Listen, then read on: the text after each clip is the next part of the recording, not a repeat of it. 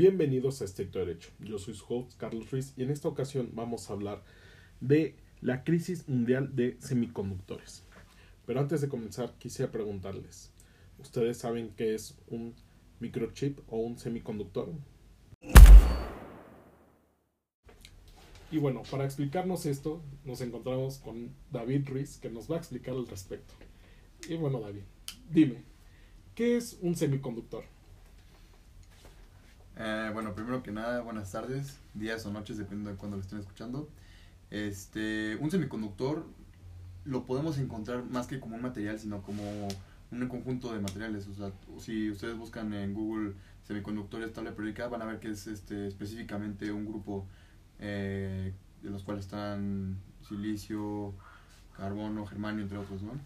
Pero bueno, la, lo particular o lo que hace especial estos elementos es que ellos, estos pueden eh, actuar como un metal, que es este, un conductor de electricidad, obviamente, este, o un no conductor. Entonces, este, esto es muy, muy útil para lo que sigue, lo que vamos a ver a continuación, que son los este, microprocesadores.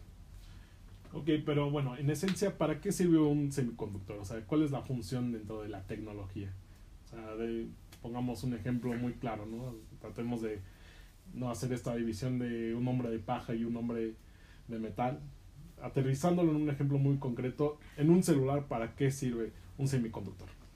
Bueno, este, como dije, lo vamos a ver más adelante en los microprocesadores, pero lo podemos entender como que un microprocesador necesita, este, necesita electrones para funcionar, o sea, necesita electricidad.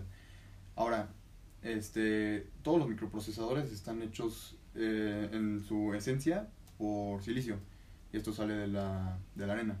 Pero este, lo que pasa con el silicio es que este, tiene una carga neutra, no o sea, tiene cuatro electrones eh, a, su alrededor, entonces es incapaz de dar o recibir electrones. Y para esto justamente utilizan, utilizan este, las empresas del carbono o el germanio, como he dicho, este, porque estas sí pueden prestar y sí pueden recibir este, respectivamente electrones.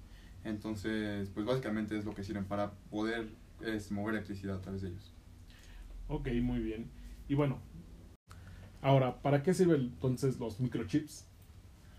Bueno, los microchips este, lo podemos entender como literal donde se almacena la información de las, de las computadoras, computadoras celulares o cualquier dispositivo que estén utilizando. Este, estas llevan a cabo la función de guardar los unos y ceros del código binario que ya habíamos, hemos escuchado seguramente. Este, y bueno, esto es contradictorio su tamaño porque a pesar de que son del tamaño de un grano de arroz, son muy muy pequeños, son súper importantes para todo eso. Realmente sin microchips no podríamos utilizar, no podríamos escuchar incluso este mismo podcast, no podríamos utilizar ninguno de los sistemas complejos que hoy en día conocemos. Este, pero bueno, en esencia es básicamente el cerebro de, de las computadoras. Muy bien, entonces estamos hablando de que realmente no podríamos tener la tecnología que hoy tenemos hoy en día si no fuera gracias a ello. Entonces realmente se podría decir que al no haber estos elementos necesarios para crear este tipo de tecnología, pues volveríamos a una edad de piedra, básicamente. Pues sí, no, como tal, o sea, yo creo que sí podríamos este, enfocarnos en, en este en los microchips que ya tenemos, o incluso ha habido avances científicos, como no sé si han escuchado de las computadoras cuánticas, que hacen esta...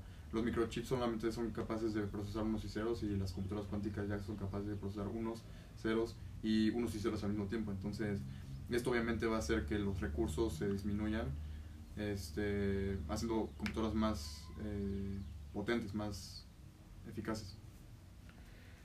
Vale, pues muchas gracias por toda la información brindada, David. Un gusto tenerte aquí en el podcast.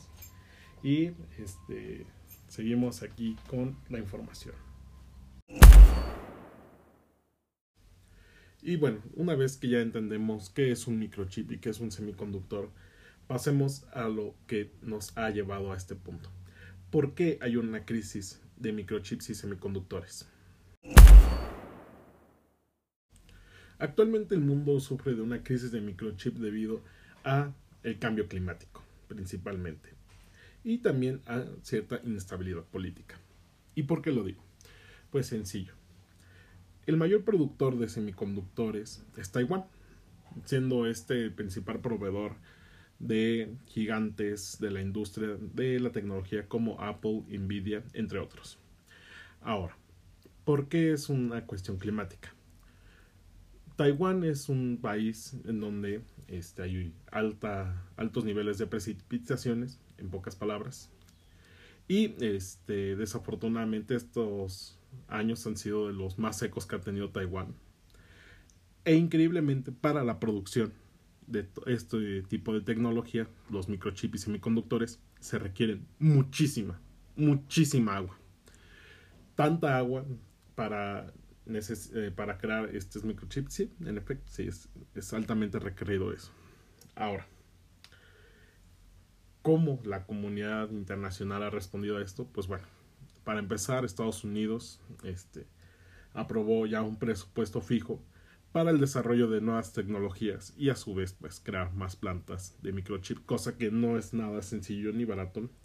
Sin embargo, la misma empresa taiwanesa que crea estos microchips va a empezar la construcción de una planta en Arizona, Estados Unidos, que este, pretende ampliar este, la producción de microchips. Ahora, ya existe una planta en Arizona, sí, ya existe y realmente han creado tecnología para ser todavía más eficientes reciclando prácticamente el 90% del agua que consumen para la producción de estos dispositivos tecnológicos.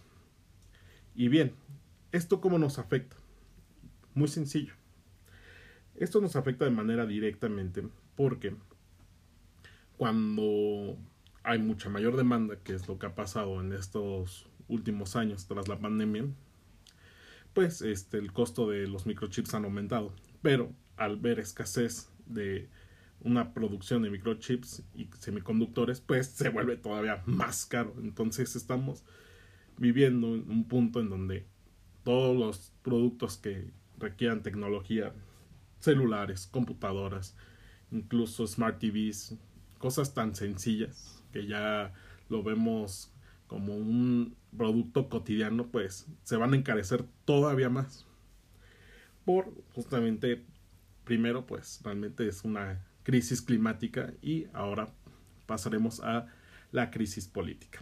Dentro de la crisis política, pues evidentemente reiteramos el problema que existe entre Taiwán y China, que cada vez se vuelve más conflictiva la relación entre estos dos países y cada vez se vuelve más y más tenso, haciendo todavía más, creciendo más la incertidumbre entre la población de si existe la posibilidad o si no existe la posibilidad de que haya una desaparición de Taiwán.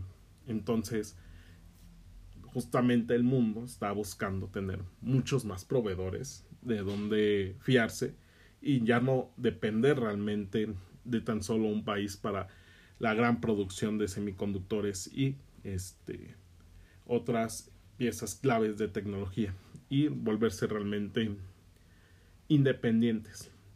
Pero bueno, es un, una cuestión incierta de lo que pueda pasar en ese aspecto y tan solo hay que esperar para lo mejor. Y bueno, la pregunta es para ustedes. ¿Cuánto tiempo cree que pase para que ya podamos tener la tecnología de las computadoras cuánticas a nuestro alcance? ¿Creen que el cambio climático llegue a afectar todavía más nuestro estilo de vida con respecto a la tecnología? Y por último, ¿qué otras acciones deberían hacer los gobiernos para combatir esta crisis que estamos viviendo? Déjenos en los comentarios de nuestras diferentes redes sociales y los espero en un próximo podcast. Su host, Carlos Ruiz.